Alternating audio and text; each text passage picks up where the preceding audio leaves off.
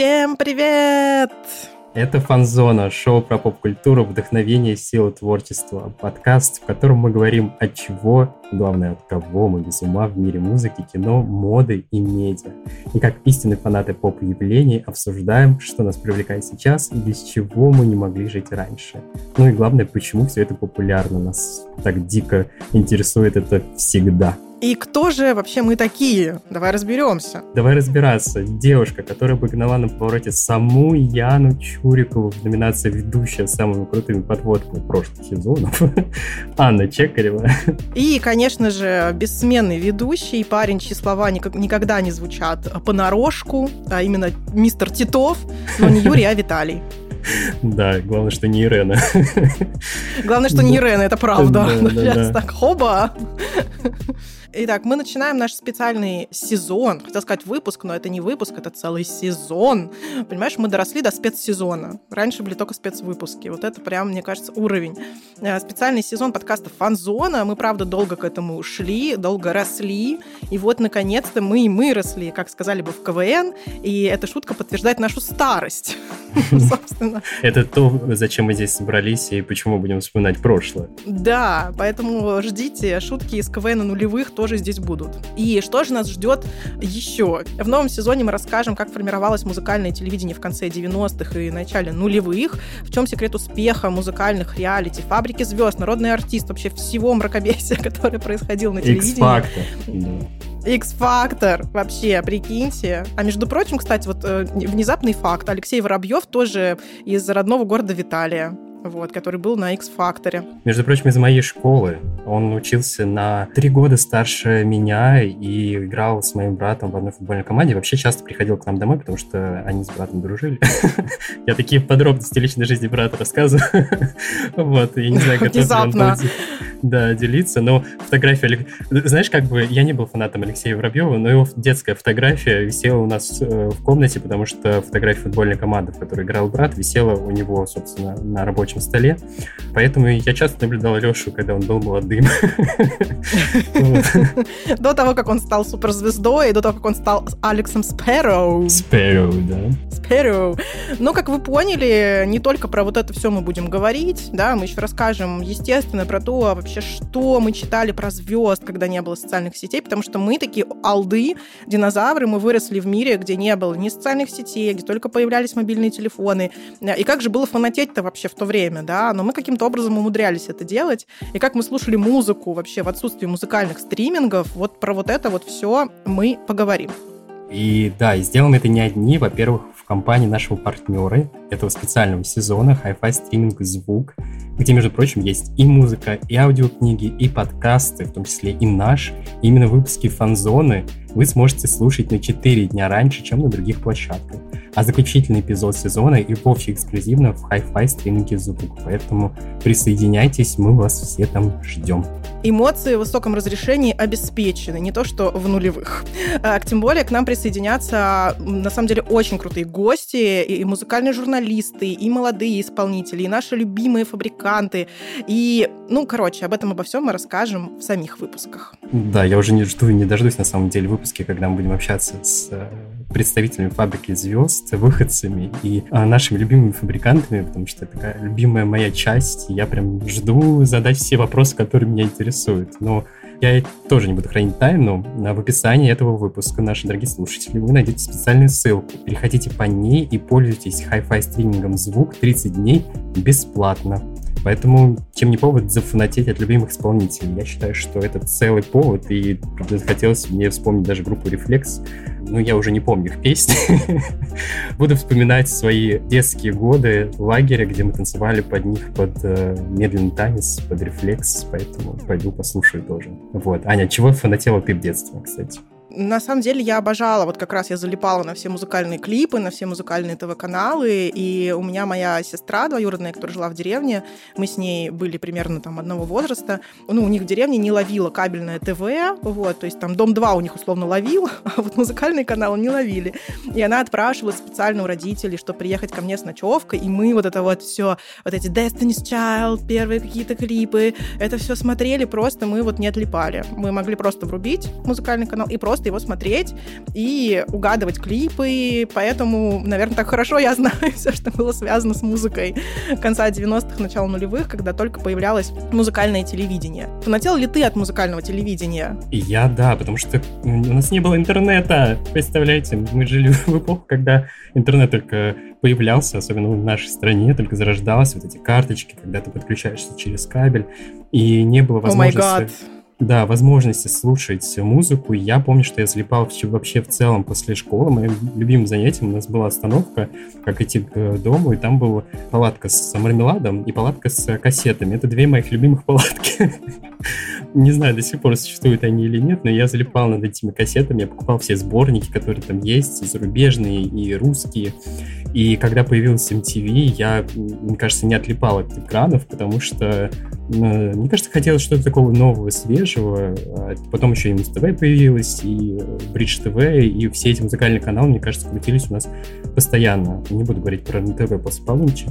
Вот. Не надо. Это отдельная тема. Не надо говорить. Тема отдельного подкаста. Это тема отдельного выпуска.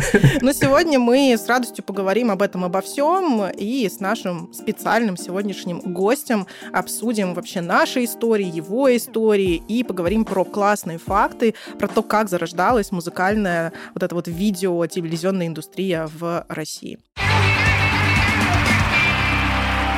И обсудить, собственно, все эти сочные темы мы пригласили к нам в студию музыкального журналиста, переводчика, издателя, эксперта сервиса «Звук» Илью Воронина. Илья, привет.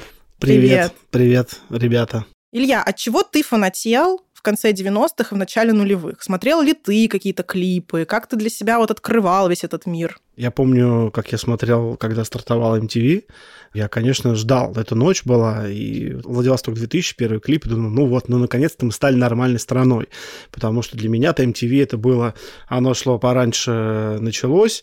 Я был всегда большим поклонником музыки, мне всегда это интересовало. Ну и потом мне и заставки MTV, например, это было, конечно, очень круто. Я смотрел их в эфире канала «Дважды два» которые показывали, там нарезали, вырезали, потом это были дописки на пиратских кассетах, и там было очень классно, это были дописки, поэтому всегда было мало на пиратских видеокассетах, когда туда записывали, надо было время какое-то, иногда добавляли видео. Я смотрел все это MTV, а тут MTV ты включаешь телевизор дома у себя, не надо тебе никаких спутников, антенн и прочее, и тут MTV у тебя вылезает. И в конце 90-х я, конечно же, был адептом рейва, я был рейвер, остаюсь им до сих пор, правда, не тусуюсь уже, но такое, значит, короче, что электронная музыка — это наше все, это будущее, настоящее, и она очень, как мне тогда казалось, и сегодня, кажется, она очень резонировала с временем, которое переживала страна. В смысле, временем свободы, открытия всяких разных экспериментов, которые были в то время. Да, да, да, это же было, да, нам так повезло, что вот страна, значит, э,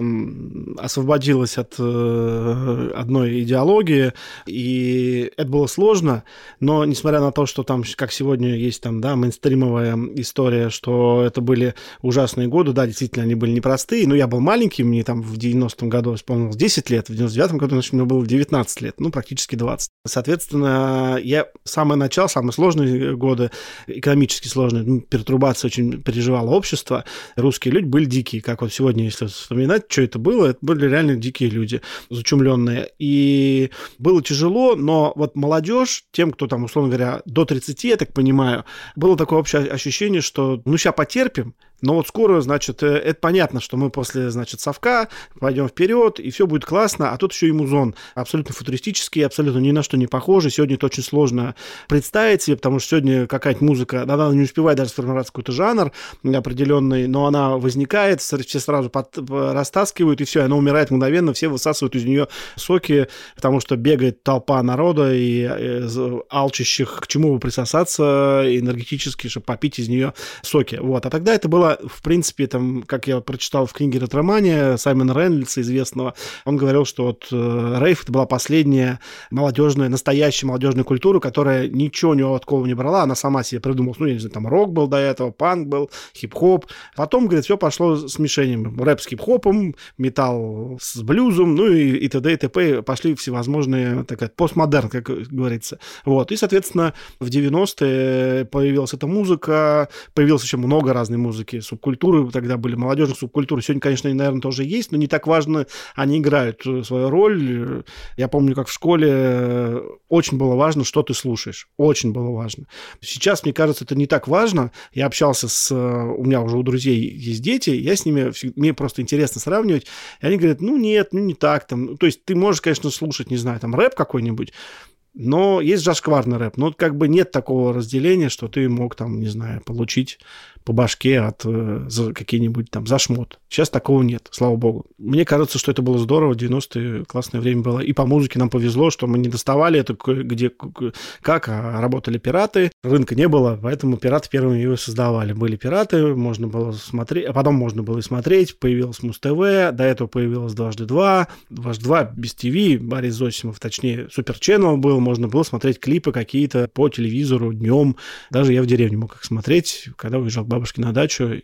И очень радовался, когда была группа Prodigy, песня No Good. И это было вау. В 3 часа дня увидеть по телевизору. Вот я вспоминаю, я вот не очень, правда, помню, что появилась первее MTV или Муз-ТВ, по-моему, Муз-ТВ появился появилась, первее. Да, да. И я прям помню этот момент. У меня даже в голове есть эта картинка. Это лето, я сижу у бабушки в квартире, и я жду, когда вот стартанет вот Муз-ТВ. И там был какой-то... Я помню прям они как его запускали, там был какой-то вот период, что там типа 10 часов в эфире там Муз-ТВ, и там разные ведущие менялись, и нужно было смотреть, они там э, звонки принимали в прямой эфир, пейджеры тогда были, да, да, да. бегущие Pepsi строки. MTV. Да, вот эти бегущие строки, пейджер. И я помню, мне там было, ну, типа, лет 8-9, там что-то типа того. И я летом, я смотрю, я просто не могла от этого оторваться. А вот скажи, что, что действительно это было очень харизматичный ведущий, да. и перла через экран, да, вот эта четвертая да, да, стена, да, да, да. которая есть в театре, четвертая, и в любом медийном искусстве, есть четвертая стена, они пробивали эту. Сейчас вот ты включаешь телевизор, и так думаешь, это что такое? Вот этот магазин на диване, зачем?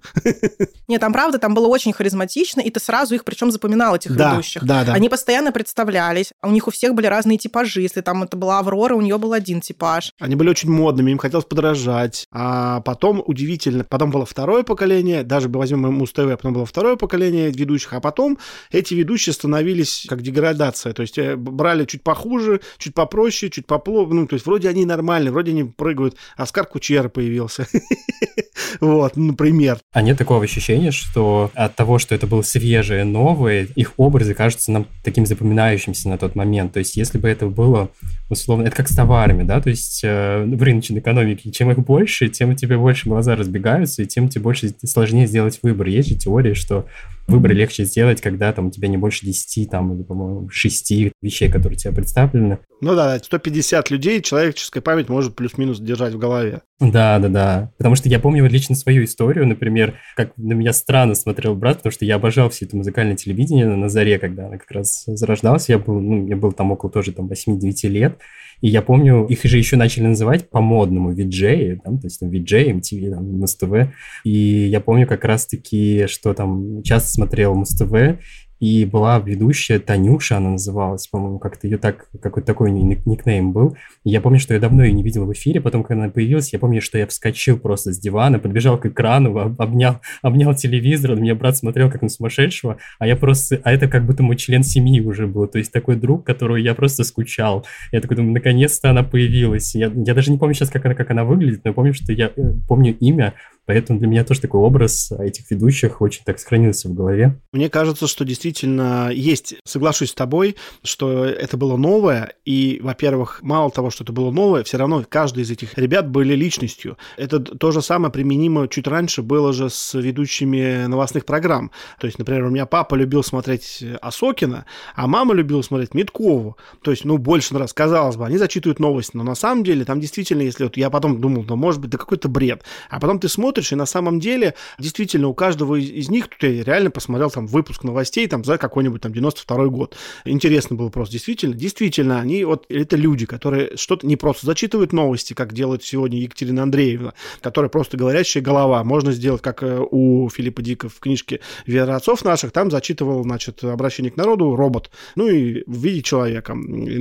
А также и здесь, соответственно, вот она зачитывает, ну есть и есть, она просто символ эпохи, э, не живой человек. То есть она живой, но не живой, не харизматичный. А также я думаю, что это было, и это вторило духу эпохи. Тогда хотелось выделяться. 90-е это же было еще типа давайте сделаем круто. Мы же еще придумывали много, как стиляги в 50-е годы придумывали себе Америку. Также и здесь, несмотря на то, что кто-то ездил за границу, но не, далеко не все ездили за границу, и кто-то смотрел, ой, посмотрит там, не знаю, записи MTV, например, а, а, там, не знаю, английского, например, английское лучше, например, чем американское, или наоборот. И, соответственно, они придумывают достраивание, очень важный этот термин. И я думаю, что эти люди пытались сделать, каждый из них был личностью. Я не отказываю в праве э, другим людям, но мы их не запоминали. Не запоминали, потому что уже, возможно, были плохие программы, не такие. Ой, а давайте сделаем для того, для расширения аудитории, сделаем попроще. Как обычно это делают э, любые, значит, в погоне за суперприбылями. Ой, давайте сделаем еще проще. А давайте теперь уберем это. Ну, не надо. То есть все мы помним, конечно же, там, например, 12 злобных зрителей. Шит-парад. Ася Колясина и, как его, Михаил, Миша Рольник, например, да. Это невозможно себе представить. Даже сегодня на Ютубе, ну, нет таких людей. Эта фишка не в том, чтобы обосрать, а эта фишка в том, чтобы ты слушаешь, и как красиво это все делается, и они выбирают каких-то трэшевых людей, которым они сделали потом, кто там был, Жора Хакер, вот я помню, какие-то были люди там, которым они, они на этом трэше вылезли. Сегодня трэш это вагон, но ты попробуй это сделать, это очень сложно. Это делалось этими двумя людьми, и те, кто там писал сценарий, может быть, а может быть, сценарий не писали, вот, но фактически это были люди, которые, тогда это было можно, они хотели выделиться, давай сделаем, а мы, и они еще, многие же, мы же знаем, что и на Муз-ТВ, и на первом MTV, первая команда MTV, они же все были за хорошую музыку, они говорят, давайте мы людям будем показывать хорошую музыку. Сегодня нет такого запроса, когда, не, ну давайте мы расширим KPI, поднимем там, начинают вот это что-то лепетать. Такие люди, мы же что, и сами идут в какой-нибудь модный клуб андеграундный, там тусуются под какой-нибудь техно, или, не знаю, слушают блюз, но людям дают на лопате что-то там дурно пахнущее. Соответственно, они не искренне. Раз мы говорим про факты, я считаю, что время упомянуть нашу специальную рубрику «Слышу звук». И, между прочим, в 1998 году в России был запущен не только музыкальный телеканал MTV, но в этом же году была создана мега популярная в то время группа Hi-Fi, которая стала просто за считанные месяцы известна, и Митя Фомин, Оксана Олешко, Тимофей Пронькин стали лицами группы. Почему лицами? Потому что это отдельные факты, которых вы можете загуглить. Поэтому э, странные детали задержит э, память, как бы сказал Митя Фомин в своей песне. Поэтому вернуться в нулевые так по полной и высоком качестве. И все это почему? Потому что Hi-Fi стриминг звук является нашим партнером, является партнером этой рубрики. И по ссылочке в описании этого выпуска вы сможете найти подписку на 30 дней бесплатного использования этого сервиса, чтобы слушать там и наши подкасты, и другие подкасты, и аудиокниги, и, естественно, что? Естественно, группу Hi-Fi.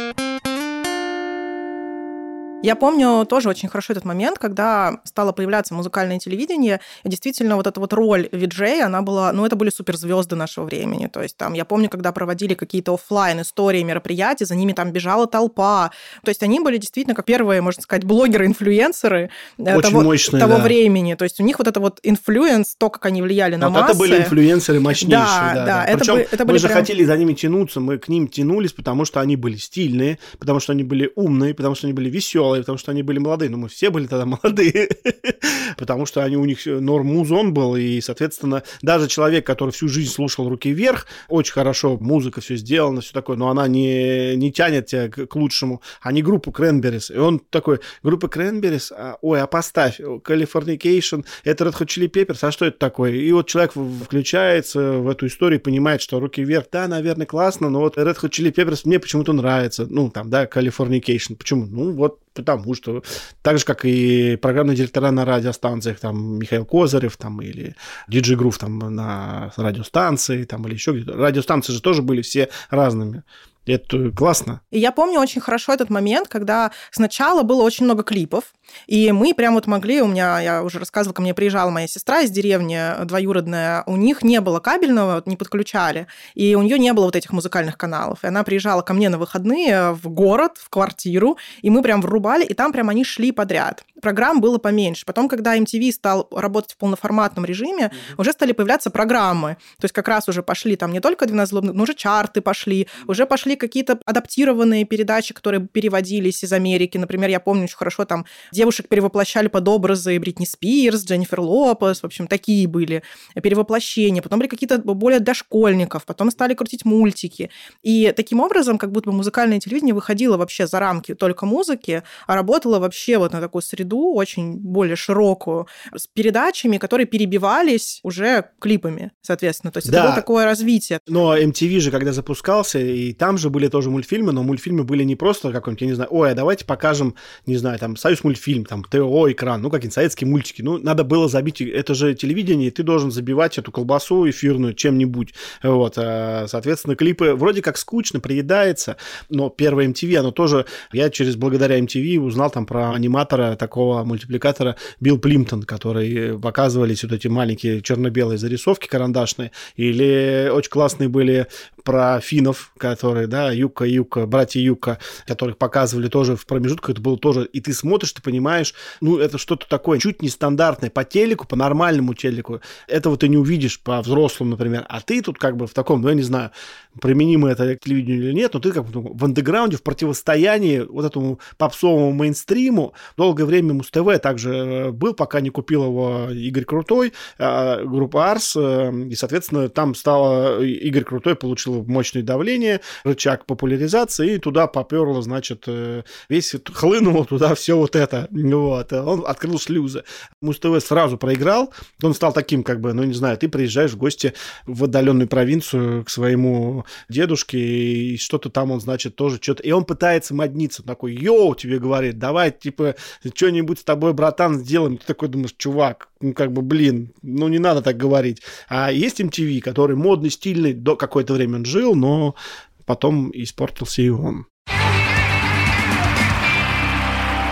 Когда все это только началось, я очень хорошо помню, как было очень много музыки, прям очень много.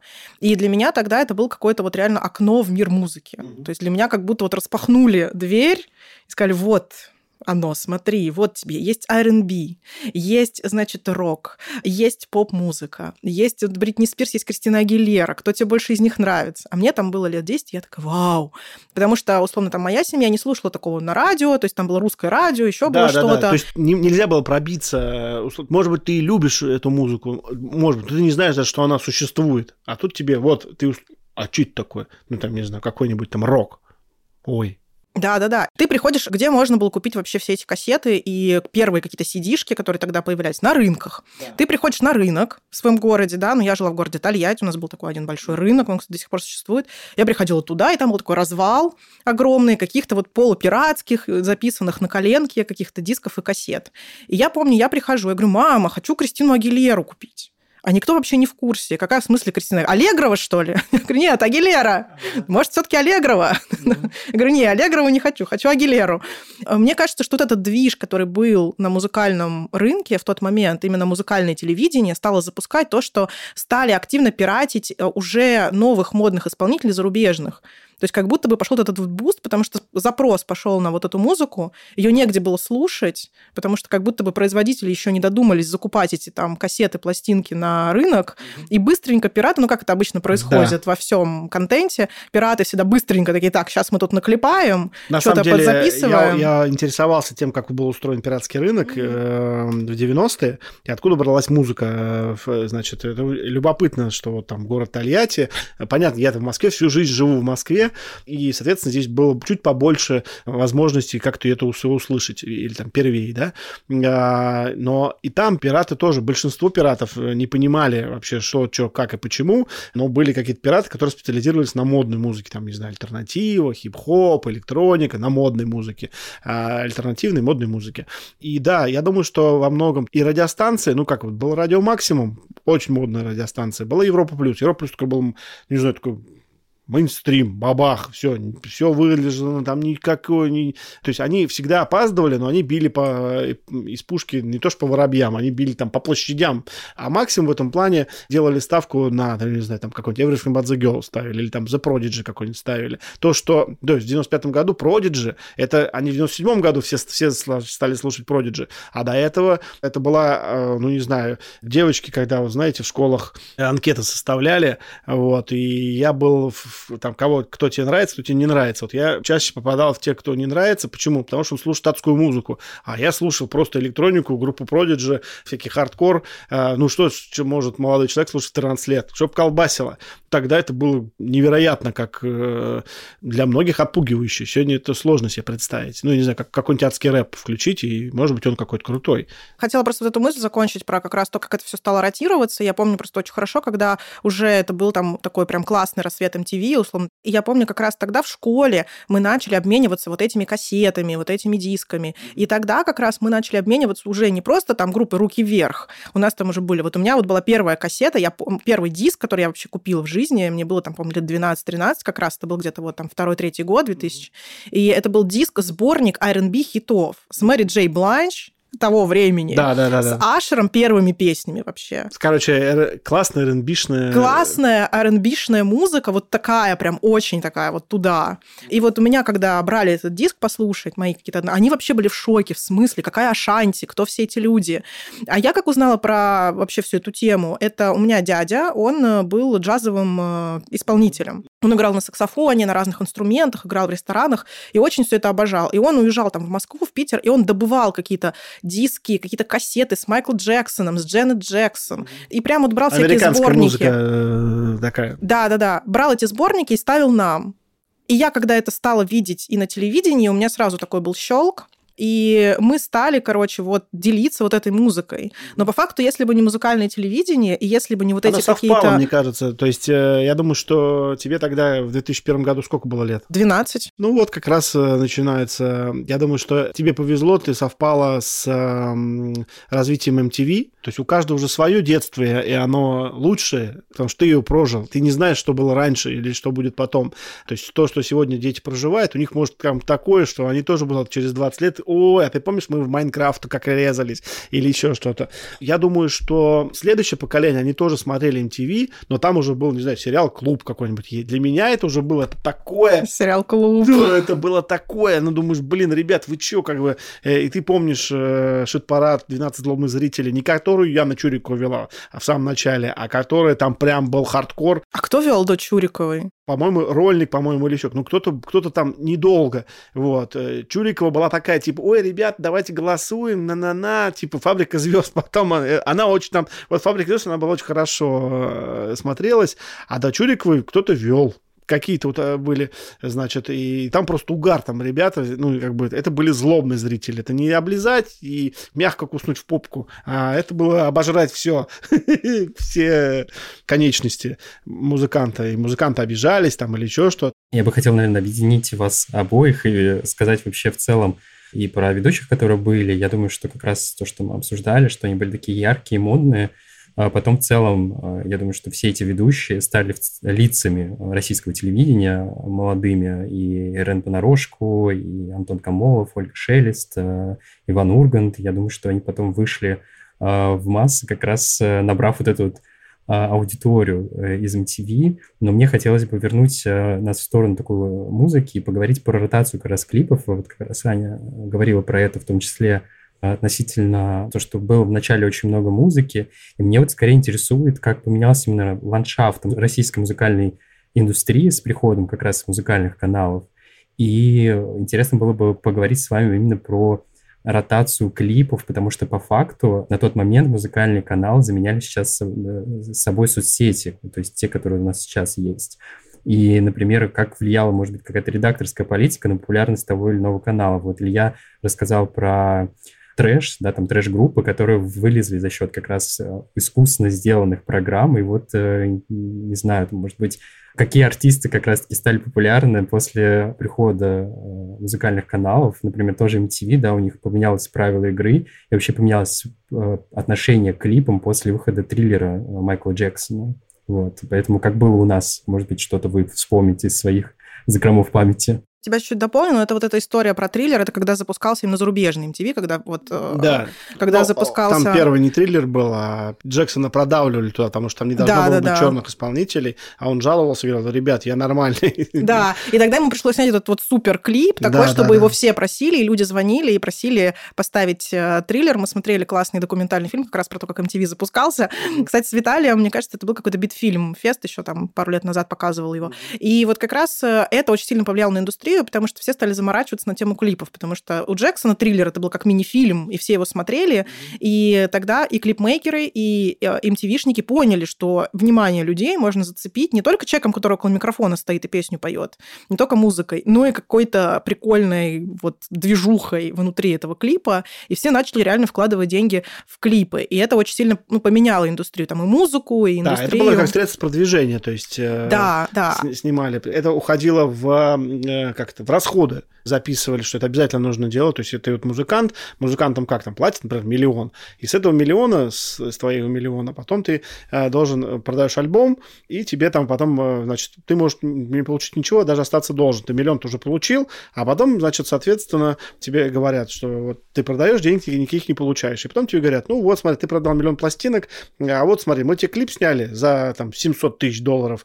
Вот ты тут, значит, на самолете покатался за еще 500 тысяч долларов. Ну, сорян, давай нам еще 200 тысяч обратно возвращай. И это такое часто же было. То есть записывали все это в э, расходы, расходы бюджета. Получается, каналы снимали артисты. Не каналы, а лейблы снимали. Лейблы снимали. То есть э, для раскрутки, когда то есть MTV пошел э, в, в рост, это в, там получилось, по-моему, в 82-83 годах, сначала же были там, ну, просто ну, клипы, клипы, а потом они начали действительно, там и Майкл Джексон, и прочие, прочие остальные, быстро поняли, что это часть рекламной, значит, и вы выбираете какой-то классный трек, на него снимаете клип, вас и а MTV на этом и говорит, а мы бесплатно крутим вашу вашу музыку. Вот, и, соответственно, все такие, о, классно, кто-то смотрит классное видео, кто-то к видео прилипает мелодия, и т.д. и т.п., и ты такой, о, классно, это группа Дюран Дюран, я не знаю такую группу, но теперь я ее узнаю. И вот, соответственно, так это происходит. Поскольку это очень долго развивалось, в Советский Союз это как-то приходило по закрытым каким-то каналам, и это было дико круто, все смотрели, думали, ничего себе там они делали. Но, например, были даже в конце 80-х были такие видеодискотеки, когда диджеи ставили музыку, и одновременно на, значит, люди приходили в дискотеки, это была далеко не распространенная история, а приходили на дискотеку не просто танцевать, а не танцевать, смотря э, эти клипы, которые для советского жителя, в, который жил там в серой стране, в которой была программа «Утренняя почта», где люди ходили между березок и пели какие-то песни, там, ну, короче, это выглядело на уровне «Утренней почты», которая была очень популярной программой, по воскресеньям она выходила на советском телевидении, такой аналог MTV, но советские значит, не могли снимать, у нас был лейбл «Мелодия», больше никто не мог. Это зачем вам какие-то клипы, никто ничего не понимал. Вот, и, соответственно, были вот э, эта история, это как бы, я не знаю, все равно, что джинсы надеть, все, вау, а что это такое, как, где-то ты взял. Именно поэтому же первые русские клипмейкеры, и Бондарчук, и Хлебородов, а, и Антон Табаков тоже, вот, они все, то есть это дети, режиссерские дети, они же и начали, то есть это поколение 93, конкурс клипов, которые они, в общем-то, сами и сняли, это и там Богдан Титамир, и великий клип Натальи Ветлицкой «Посмотри в глаза», по-моему. Да-да-да, я причем вот, вот ты говоришь, и у меня в голове вот картинка, я вот первый клип, который я помню из детства, вот этот 90 там какой-то год, третий, там, четвертый. Первое детское воспоминание. Да, первое. Влад Сташевский. Песня «Нет, ты не для меня». Какая мелодия там? Нет, ты не для меня, как бабочка огня, тебя я О, не я, миную. Теперь я вспомнил, что это за песня. Даже и как я ее клип слышу, был там такой с девушкой, она там танцевала. Ну, они все там, да-да-да. Но самый классный клип там и Богдан Титамир, где он там на, на Харлее заезжал, то тут, э, эй, подруга, посмотри на меня там, да. Но ну, первый великий клип, это, конечно, Наталья Ветлицкая. Не помню, кто снял, по-моему. Вот это вот «Посмотри в глаза», я хочу сказать, вот это. По-моему, Бондарчук. А, может быть, и Бондарчук, кстати, да, снял. То есть, да, да, посмотри, когда-нибудь там на съемочной площадке дико дико гламурный, в облезлой серой стране, в которой нет никакой рекламы, люди бегают за продуктами и пытаются выжить, а тут такое, значит, все искрящееся, музончик, красивая женщина поет и т.д. и т.п. Вот, и все поняли, каналов не было. До Муз-ТВ еще нам пахать дожить надо, там, 5 лет, там, условно, возьмем это 92-93 год, куда совать, там, не знаю, Лада Дэнс, как-то регги в ночи, регги в ночи, ты потанцуй со мною, ну, то есть, вот, э, то есть, э, где, куда это совать? А совали это в «Дважды два» существовал, ну, как-то он так тоже недалеко не ловил, а совали прежде всего в утренние программы на Первом канале. По-моему, это было... Не, не УРТ еще, а может, УРТ. Первый канал. Сейчас просто он первый канал. ОРТ, по-моему. ОРТ, да, да, да. И вот я собирался, помню, в школу, а в школу там 8.30 начинается, я жил рядом, и, соответственно, я 8.25 выходил, добегал за 5 минут до э, школы, и вот, и иногда опаздывал, потому что там клипы показывали, то есть я там и посмотрел Майкла Джексона, триллер, а, такой, а, круто, зомби, ну, то есть мне там 10 лет, 11, 12, и то же самое, там же показывали эти клипы, и там я так понял, что там тогда же началась история с э, проплатами эфиров, потому что надо как-то было зарабатывать, рекламы еще было немного. Ну и вот коррупционное российское телевидение, музыкальное телевидение, так э, это же было там родовое пятно Муз-ТВ, когда тебе надо зайти и занести брикетик денежек, э, чтобы крутили твою жену или любовницу, потому что там многие пели, я, ой, дорогой, я хочу, сними мне, пожалуйста, клип. То есть не вопрос, дорогая, как сейчас это происходит, но сейчас это куда-то по другим каналам как-то это делают. Девочки хотели петь, так и хотят. И не только девочки, но и мальчики теперь.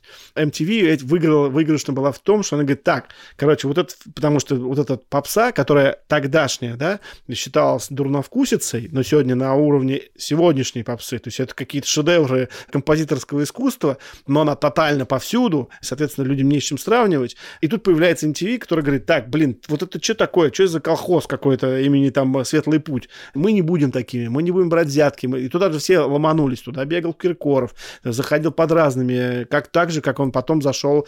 Хочется быть тоже модным, когда он снял цвет настроения синий. Зачем? Ну, потому что пришел к этому, значит, Чикенкари, как его... Гудкову. Гудкову пришел. Нашему, нашему другу. Да, да, да, да, да. Так же, как он бегал на Funny House Dance Awards, когда это был на рейве, и он говорит, ребята, выпустите меня на сцену, там Кобзон поет, чем я хуже. То такой, да, да, да, ну, как бы Филипп Бедрос там потом. Вот, то есть, и, и, и соответственно, как бы тут они э, пытались туда зайти, потому что модно, а это же, опять же, ты присасываешься к этой теме, э, ты как энергетический вампир. Э, там же классно, там же поляна, так я тоже классно, я модный, давайте я тоже что-нибудь сделаю. Ну, блин, ты же не... Ну, то есть, как, так же, как и сейчас. Сделай что-нибудь свежее, к тебе сначала придет ОМОН, потом придут все остальные, которые захотят, типа, какие-нибудь рэперы. Ну, мы же классные. Идите отсюда. То есть получается, что на как раз становлении MTV, когда только вот все это зарубежная музыка стала выходить на первый план, действительно, я помню там свою такой школу. Европейский подход. Это да, да, да. Такой. И я помню, это, что это чувствовалось в, через вот все, через мельчайшие нюансы, да, да, которые да. Вот они создавали, режиссеры, сценаристы, ведущие. Да, да, да. И я помню очень хорошо вот этот вот период, когда тебе стало реально зашкварно слушать уже Андрея Губина да, и Меладзе. ты сразу понимаешь, блин, а что это? И Киркорова. Да. И я помню, что когда мне было там условно лет 6-7, это был там 95-96 года, мама покупала на видеокассетах клипы Киркорова, мы смотрели там «Атлантида», «Я люблю тебя, Марина», вот это все мое любимое. Я там под это все... Да, я это обожала просто. Мой краш пяти лет Филипп Киркоров, вот того времени, 95-й, Киркоров обожала. Я люблю тебя, Марина, все сильнее день ото У меня просто в голове все эти тексты до сих пор, потому что столько раз эти кассеты были засмотрены, просто каждые выходные это была радость. На каждой родительской вечеринке. На каждой родительской вечеринке, так им еще же... У них дочь танцует еще под это все, и какие-то устраивает сценки. Это же просто раздолье. Зовешь в друзей всех, все ржут, дочь там пляшет. Я люблю тебя, Марина, по десятому кругу. Все замечательно. Как бы был вот такой досуг. И потом, когда я уже росла, мне было там 12-13, R&B пришел в чат, э, Кристина Агилера пришла в чат, потом первые какие-то пошли вот истории э, с более такой рок-музыкой, там Evanescence первый клип выпустили, ну вот, вот туда уже пошло все. Ты взрослела, и, и Я взрослела, музыка, музыка, естественно, менялась, и я помню, что было вот за шкваром, условно, там, концерт Наташи Королевой стал резко за шкваром. Да там, вообще. условно, в 10 лет это было вау, ты сходила на концерт Наташи Королевой, родители тебе купили билет, в 12, два года всего прошло, mm-hmm. в 12 все за шквар. Mm-hmm. Либо ты там, не знаю, Spice Girls любишь, либо ты там рэп любишь, либо ты панк. Все, у тебя нету вот как бы вариантов а вот это никаких. русское все, чуть такое. А все русское это было просто Максимум отстой. Земфира. Да, Земфира вот тогда появилась, это вот был максимум реально. И получается тогда, что вот этот мир, он разделился, но по факту сейчас-то мы слушаем там того же, Сейчас того же слушаем одну Меладзе сплошную Наташу Королеву. и да. Наташу Королеву, и получается, что мы как, закольцевались или как? Что случилось? Почему это так Не, вышло? это нормально, на самом деле. Почему вернулись? Ну, здесь, во-первых, э, вы выросли, и у вас началась ретромания. И вы такие, ой, как хорошо. То есть вы даже не знали, что, как говорил Шерлок Холмс, ты даже сам не знаешь, что в твоей голове там существует, находится в чулане в твоем. Были же дискотеки 80-х, их сейчас нет. Почему? Потому что эти люди сказали, все, мы наслушались опять, вот это, пережили свою молодость. Этот еще. Бонни М. Да, теперь потом пошли дискотеки 90-х, потом пошли дискотеки нулевых, а потом пошли дискотеки десятых, еще не пошли, потому что не до дискотек сегодня нам теперь. И я думаю, что это чисто абсолютно э, история. Ой, как было здорово, когда я зашел в Rolling Stone бар, это когда были появились мышапы, было такое, значит, заведение Rolling Stone бар, это был какой год, 12-й, наверное, 13-й. И ты заходишь, и там все орут под, э, значит, Владивосток 2000, э, по группе Кровосток и какие-то, значит, ту же самую Ветлицкую, и все орут пьяные, значит, менеджеры, которые среднего и низшего звена пришли туда, ну и, ну и топ, конечно, и они все орут, и ты понимаешь, блин, это, короче, школьная дискотека, и вот я стоял, смотрел, все орут пьяные, и ты понимаешь, что это школьная дискотека, с которой учители выгнали, он ушел, все нажрались быстро и мечтали всегда, и теперь можно целоваться, и не спрашивать никого, никого не бояться, и родители в школу не вызовут, и вот этот вот отрыв, что наконец-то я могу прокричать, раньше не мог это сделать, Да, было зашкварно, да. Да, не, даже не то, что зашкварно, а я хотел, может быть, на школьной дискотеке, но там институт экзамена сессия, вот, или еще что-то, но, но, тут, но теперь я могу, то есть у меня есть работа, еще что-то, я заработал, меня там, значит, э, мой начальник меня там отымел во все щели, а теперь я вот могу пойти нажраться и проорать песню, выплеснуть эмоции и просто вспомнить, как же было классно, это вот 30 там летние люди как раз впервые сталкиваются с... Многие так и остаются, и они остаются вот в этом своем музыкальном окружении, если они не развивают свой вкус, там, и понятно, что ты, а, например, то, что слушает молодежь, ты такой думаешь, блин, Кому-то кто-то в этом пытается разобраться, кто-то пытается молодиться, а кто-то уходит слушать там более, например, более сложную музыку. То есть, если ты очень любишь музыку, мне такое ощущение, что если ты очень любишь что-то, любишь, то человек так устроен, что он постоянно пытается усложнять, ну, сложнее ищет. То есть, ты, не знаю, начинаешь с Андрея Губина, Андрей Губин где-то сказал в интервью, что он слушает Энрике Иглесиаса, ты слушаешь Энрике Иглесиаса, открываешь для себя Энрике Иглесиас, Энрике Иглесиас говорит в каком-то, что он любит, я не знаю, там, Андриана Челентана, ты открываешь Андриана Челентана, Челентана, ну, снова история Андриана Челентана, слушаешь, слушаешь, оказывается, что смотришь, начинаешь в, в, смотреть, а кто ему писал какую-то музыку, композитор, ты откры, открываешь здесь композитор, и в этот момент у тебя открывается, не знаю, там, итальянская эстрада 50-х годов, и ты понимаешь, у тебя, ну, то есть у тебя сложный вкус, я не к тому, что ты только это слушаешь, а вот я думаю, что это процесс усложнения происходит, а в остальном большинству, конечно же, людей такие, ой, ты знаешь, я вот был сейчас на, дне города, и весь, значит, там какой-то небольшой танцпольчик, э, женщины условно говоря, 45 лет э, до 50, 30, вплоть там до 15-летних, все кричали, э, потому что есть Алешка у меня. То есть 15-летние не помнят, для них это сейчас просто вайп вот этого происходящего. 40-летние помнят, 30-летние тоже помнят, у них у всех, потому что есть Алешка у меня, вот это их, они в этом и останутся. И будут они жить вот в эти русской народной песни, которые они будут слушать, они петь не умеют, ну, у нас нет уже застольных песен, и они будут будут просто там в 60 лет, 50-70 будут бабушками и петь колыбельную, пере как кто-нибудь поталантливее будет, потому что есть Алешка, спит и моя радость Ну, кстати, про усложнение вкуса это действительно так. Я, по-моему, даже рассказывал у нас в подкасте эту историю, э, как я, собственно, начал фанатеть по Адель и читал ее интервью и смотрел с ней интервью, где она говорила, что она там любила эту Джеймс, я пошел смотреть, кто такая эта Джеймс, и, собственно, провалился вообще в мир соула, блюза, джаза, и так там и остался, и начал открывать вообще совершенно новых для себя исполнителей. Кроличья нора называется. Вот. И...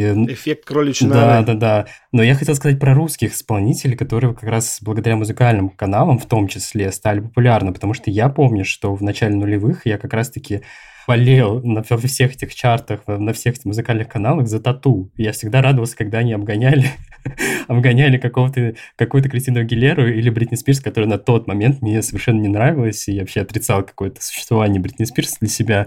Вот, но... Э... Отрицал ее существование да, и спорил, да, да. да, что это миф. Спорил, я так да, просто да, была да. как раз вот в тусовке людей, которые были... Вот я очень жестко ушла в зарубежку, я вообще отрицала все русское, и я такая... Я вот так вот слушала, изучала тексты песен, и такая на уроках английского знала все тексты всех песен.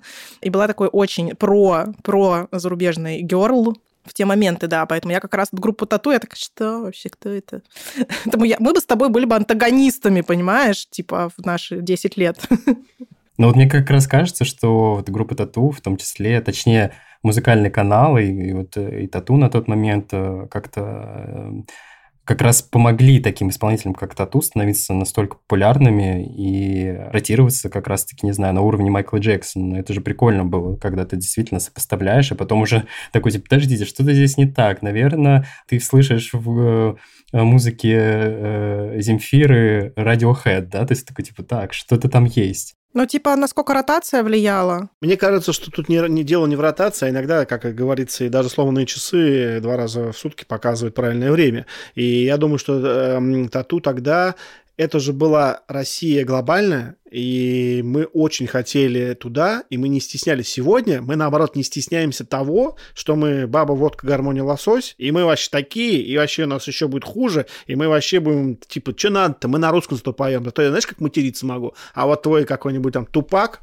э, про, прости меня, Господи, э, он так не может. Царствие небесное, царство ему небе... Да, царство ему небесное. Ну, то есть, то, есть, э, то есть история в том, что тогда они пытались... Э, тогда русские пытались, э, поскольку у нас комплекс комплекс неполноценности. Мы не единственная страна с комплексом неполноценности. У Франции есть еще больше комплекс неполноценности, чем у нас. Мы очень похожи в этом плане на Францию. Я думаю, что тогда это вот стремление к тому, что сделать еще круче. Сейчас зачем круче-то делать? С кем конкурировать? В болоте можно конкурировать легко, ну, всем комфортно. А там группа тату, давайте делать. И получилась и э, свободная история, и посыл, и какая-то энергетическая вся эта история с брейкбитами. Там же они первый этот «Я сошла с ума», этот, ну, там можно с очень такой, с натяжечкой, но тем не менее по энергетике это туда, в сторону Prodigy, каких-то вот таких вот э, брейкбитов, и, соответственно, оно попало, плюс еще никто, не знаю, по наитию это делалось или нет, такие девочки из аниме, японцы поэтому грохнулись в обморок, когда это узнали, они попали туда, в этот нерв, то есть, видимо, а я это знаю случайно. почему, это не случайно, тогда был супер популярный мультик Sailor Moon. Не думаю так, э, слишком нет? сложно, слишком сложно, да, скорее всего, я думаю, что э, это слишком просчетано было, но они есть... были прям похожи на вот этих девочек с этой вот тельняшкой. Я думаю, просто, да, это просто условная анимешная, среднестатистическая анимешная девочка, но то, я не думаю, что они так выстраивали. Я думаю, что там э, скорее целый, целый комплекс факторов, но первый комплекс, первый фактор – это энергетика, и сделать, вырваться и завоевать, стать номером один в билборде. Сейчас такого нет. Сейчас э, э, сидишь ты у себя там, э, крякаешь и говоришь там, типа, вот я вот тут сижу, я собираю в России, зато я съездил в Усть-Каменогорск я собрал там Дом культуры. Например. Это классно, у меня 15 концертов и все такое прочее. Я, я, я а Анна для... Асти, я каждый день в разных городах пою, да. И да, или я Анна Асти, да, я императрица, например, да. Вот, и я думаю, что это очень важно для развития глобального, но группа Тату, это было, конечно, круто, потому что видно было, это было желание многих, получилось у Тату. Первая попыталась а, Валерия, многие пытались, и Борис Гребенщиков, и там, короче, все, Алла Пугачева, ни у кого не получалось. Алсу записывала, ее делали, значит, она жила в Лондоне, и, казалось бы, и там и Гэридж она записывала первый, моднейший, и все же такое. Не зашел альбом, никто про нее не знает. Все узнали, когда она с э, актером господи, забыл, как его зовут, э, «Зимний вечер», он там... Маковецкий. Маковецкий, Сергей Маковецкий, да, Сергей Маковецкий, да, вот она, и все такие, о, у нас новое открытие, группа Алсу, это, значит, сердобольная музыка, красивая девочка, что-то поет, вот, а нужно было для, то есть не, не зашло, зашло у Тату, и зашло, но ненадолго, фактически они не повторили успех, это, можно сказать, что это была случайность. Ну, получается, что MTV, если взять, да, вот Муз-ТВ мы поняли, что там сначала все это сами редакторы ставили ставили в эфир, ротировали. Потом пошли истории с заносами, да, что вот поставьте я думаю, что сразу пошли истории с заносами. Сразу Я, я думаю так. Я не, не был, не, не участвовал. Мне кажется, потому что там все равно было много поп-музыки, но потом это стало прям вот видным, что это стало... Предполагаем, что Да, предполагаем. Было. Ну, не, потом все говорили о том, что вот есть там, значит, столько стоит, это постоянно кто-то где-то писал, высказывал, что вот тут сюда заносят, а вот в NNT занести нельзя, а, а, то есть коррупция, коррупция, вот, и, соответственно, для раскрутки, да, но это было как бы в России не было этой коррупции, это просто как бы сложившиеся э, вещей. Вот. А пришла MTV и сказала, ребят, у нас нет коррупции, мы вот классные. Ага. И все таки думают, а может, они классные, потому что у них нет коррупции? Ну, ты же ищешь, сидит продюсер какой-нибудь там, а ему надо какую-нибудь старлетку новую раскрутить. И он такой думает, блин, как туда зайти? Начали музыку писать специально под MTV, а давайте сделаем модную музыку. Какую? Я не в ней не разбираюсь, говорит продюсер, ты мне сделай какую-нибудь музыку, эй, ты, композитор, сделай мне какую-нибудь музыку. Но он пишет, э, приносит на MTV, э, поскольку эта музыка не искренняя, или, например, продюсеру не нравится, он говорит, блин, это что, нравится молодежи? Я так не хочу. Э, давайте что-нибудь, мне не понимаю. Или наоборот, да, хорошо, это все не искренность получается здесь. Они приносят условному там в MTV. Те такие смотрят, это что это такое? в коробку туда, он там у нас есть этот мешок черный, туда, туда все. Или в 12 добло зрителей отдадим. И вот, кто-то говорит, о, классно. Ну, или шит-парад. О, здорово. Тоже хоть как-то, вот. Кто-то обижался, наверное. Ну, то есть, по факту получается, что MTV были, ну, таким законодателем моды в какой-то да, момент. Да. И их э, невозможно было там не подкупить ничего, и поэтому вот эта вот роль редакторов музыкальных, она становилась очень важной в тот момент времени. Конечно. А потом, когда уже Фильтр стали... такой стоит. Фильтр, да. А потом, когда стали появляться уже музыкальные стриминги, и люди сами стали выбирать... Но они сильно позже появились. И здесь еще очень важно не забывать, что, -то, что нам очень повезло, мы хоть застали, так, одним, одним глазком успели застать бурный рост э, рекорд-бизнеса глобального, который продолжался в 90 90 там, в конце 90-х, и он закончился с, не с крахом, а он закончился там в 2001-2002 году, когда появился формат MP3, эм когда люди начали слушать музыку, муз, музыка стала бесплатной, свободной, mm-hmm. вот, и, соответственно, лейблы, большие лейблы, мы же потребляем, до нас доходится эхо оттуда, с улицы Жестяных Сковородок, э, где эти, сидят эти лейблы э, из Нью-Йорка, денег становилось все меньше и меньше. Последний альбом, по Backstreet Boys, который вошел, там, самый большой тираж э, компакт-дисков, там, полтора миллиона, по-моему, то ли продано, то отпечатано запечатанных был. То есть это был вот разошедшийся. Все, выше больше никто никогда в жизни не продаст. Физический носитель умирает, лейбл, сама структура лейблов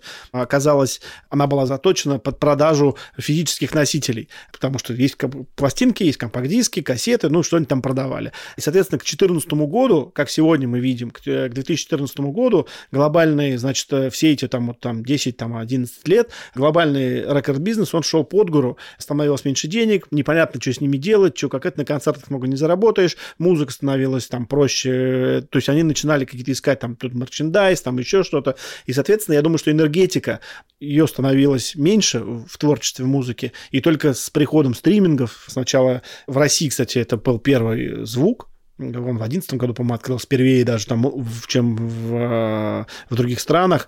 Потом, значит, появился Apple, Apple да. А, iTunes, да, и потом появился Spotify, который сделал встряску, что и, и вот с того момента потихоньку начался рост интереса к музыке, и, и в музыке появились и деньги, и понимание, зачем мы это делаем, но тут уже другая история, хотя все смотрят с позитивом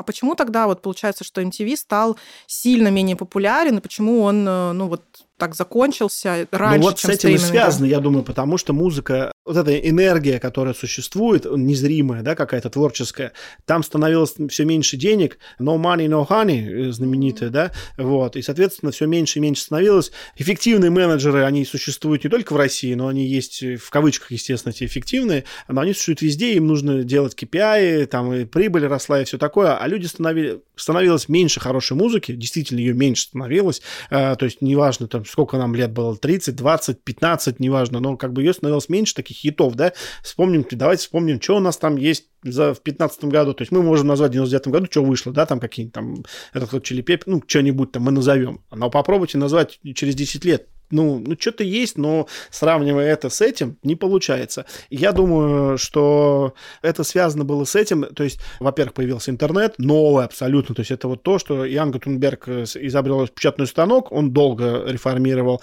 нашу общую цивилизацию, интернет гораздо быстрее все это сделал, и, соответственно, MTV в какой-то момент же убрало music, Music Tourism, потому что люди перестали да. смотреть. Еще YouTube даже не было, и, и, соответственно, появилось больше сериалов. Мы с тобой любим музыку, а, включаем, а там какие-то бабские сериалы, или, я не знаю, тачки на прокачку, или еще, ну, короче, какая-то да. хрень. Сериал, сериал «Клуб по десятому разу». Да, да, сериал «Клуб по десятому разу», или еще что-то, и, соответственно, все это происходит к тому, что люди перестали слушать, э, не то, что люди перестали, люди слушали музыку, просто она становилась, теряла свою ценность, и, э, соответственно, как-то люди по-другому, они ушли из поля зрения лейблов и с этого загона, где они вот его выстраивали, они стали слушать mp3-шки, меняться, сидеть у себя там, кто ВКонтакте, кто в SoulSeek, кто еще где.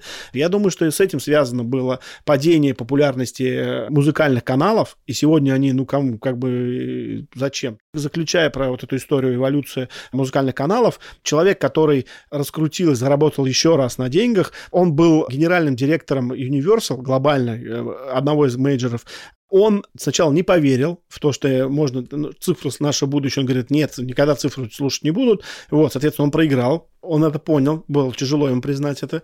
Вот, но потом он понял, что у него есть в 15 по году или в 16 э, короче, в середине вот э, прошлого десятилетия, он, уже прошлое десятилетие, мать моя женщина, он подумал, что у него на руках есть нереально крутой актив. Это музыкальные клипы и которые он залил на YouTube и сделал канал Viva, Vivo вот этот вот, и он на нем зарабатывал там, он, он начал заново, то есть то, что было показано на MTV, теперь все это залилось в YouTube, и он, э, соответственно, возглавил э, цифровую революцию и начал двигаться дальше, то есть он переосмыслил себя в новых ситуациях, и, соответственно, клипы теперь живут по всем известному адресу.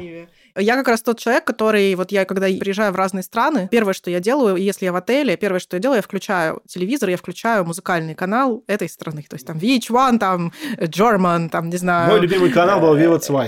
В общем, разные. И это очень круто. Я просто вот фоном у меня просто вот это, этот канал может длиться, не знаю, там сутками я могу просто там находиться. Фоном у меня там всегда будет играть какая-то какая музыка. Поэтому я вот фанат клипов до сих пор, но уже в таком формате. Не будем забывать, что мы с тобой вообще, в принципе, создавался как неких даже политических целях в начале, потом они переформатировались под музыку, поэтому... Да, да, да, да. да. Мы с тобой, да, голосовали здесь... проиграешь, да, это вот э, на деньги Лисовского, да, да. и они туда, да, чтобы молодежь пришла. Казалось бы, казалось. Да. Могла побороться с э, коммунизмом. Получается, по факту, на самом деле, какие бы инструменты ни изобретали, музыкальные каналы, это будет э, YouTube-канал, это будет стриминг или еще что-то, главным драйвером настоящей классной, качественной музыки является искренность артиста и его талант, который он вкладывает в эту музыку, э, потому что мне кажется, что единственным драйвером, который может двигать вообще чистое творчество, да, я сейчас э, не говорю про зарабатывание денег уже и как бы построение индустрии вокруг этого, но то, что я вообще услышал из нашего разговора, чтобы как-то вообще действительно сделать такой итог, музыкальные каналы, они скорее служили инструментами и окном в мир музыки для нас, для людей, которых не было интернета на тот момент и не было в открытом доступе, но главным драйвером все равно было музыкальное, даже несмотря на редакторские перетрубации и ротацию этих клипов, да, э, главным драйвером популярности и музыки, и самих каналов стала как раз-таки искренность, как мне кажется. Может быть, вы меня дополните. Вот, но я бы так подвел наш итог нашей беседы относительно каналов. Хорошая, качественная музыка продает себя сама. Да, тут можно просто сказать, будьте искренними, сложными, слушайте сложную музыку, даже если она, э, не сразу бросайтесь в, дебри джаза, а делайте поступательные движения от той музыки, которая вокруг вас гигантское количество. Мы живем в самое лучшее время на свете, когда тебе вся эпоха доступна. Все сто лет последние ты можешь послушать все, что угодно. И меня, например, по... затронула например, до слез, песня, которую я не знал, Will Meet Again, забыл, как зовут э, эту девушку, она, это, у нас была Катюша во Второй мировой войне, а у англичан была Will Meet Again, она умерла, забыл, как ее зовут, э, певица, умерла вот недавно, буквально там пару лет назад, я такой, значит, включил послушать, как она поет и что это такое, это было прям и вдохновенно, и интересно, я для себя новую музыку открыл, что слушали англичане наши союзники по Второй мировой войне. И это был такой «We'll meet again». Илья, да, спасибо да, большое за такую рекомендацию. Спасибо. Думаю, что нам нужно всем послушать. Я думаю, что мы сделаем э, отдельный плейлист для этого выпуска, и я надеюсь, что Илья нам поможет. И мы составим топ, там, я не знаю, 20 из тех песен, хитов, э, как раз вот 98-99 начало нулевых, э, из того, что формировало тогда музыкальное телевидение из русских, из зарубежных. Вот. И это все вы сможете послушать в Hi-Fi стриминге звук. И я бы хотел тебя спросить напоследок такой последний вопрос. Поскольку ты издаешь книги и пишешь про музыку, может быть, что-то посоветовать в эту тему э, людям, которые интересуются, что можно было бы почитать, может быть, одну, одну какую-нибудь рекомендацию, которую ты можешь дать нашим слушателям, и которую они могли бы с собой забрать? Отличная книжка, э, доступная на русском языке. Это сегодня доступна. Это Дэвид Бирн «Как работает музыка», «How Music Works». Э, Альпина выпустила ее несколько лет тому назад. Это прям очень классная книга, которая поможет любому человеку, неважно, что он слушает, рэп, техно, металл, сектор газа или Андрея Губина, э, ему поможет немножко посмотреть немножко по-другому на музыку как таковую. Вот. А про ту историю, которую вот мы сегодня обсуждали, это классная штука «Ковбои-индейцы» Гаррета Мерфи, про то, как эволюционировал звукозаписывающий бизнес. Очень интересно, как, значит, не, не музыканты создавали, музыку создавали менеджеры и A&R менеджеры, которые выбирали людей, срались с ними, говорили, что нет, не так, уберите этого человека отсюда, поставьте другого человека, и создавали группы, которые нам всем нравятся. Вот. Очень классная, интересная книжка, там 120 лет, очень бодрого описания, как что происходило. Корпоративные войны. Илья, супер. спасибо большое. Мне кажется, это у нас был супер просто информативный и классный выпуск. Было очень классно с тобой пообщаться, поностальгировать, повспоминать Влада Сташевского, естественно. И не я только... его не любила, я эту музыку не любила вообще. Я и не только его. Я был за будущее. И не только его. Спасибо тебе. Я думаю, что э, еще мы с тобой пообщаемся в рамках нашего специального сезона подкаста «Фанзоны». Всем рекомендуем срочно активировать подписку на звук, слушать наши выпуски быстрее, чем во всех остальных площадках и платформах. И ждите новых выпусков. Там поэтому... удобно, там удобно, да. Там удобно Спасибо и классно. вам большое за то, что пригласили. Надеюсь, Спасибо. что эти сколько там минут не прошли даром в вашей жизни. Все, спасибо большое. Все ссылочки оставим в описании. Поэтому до новых встреч. Пока-пока. Пока-пока.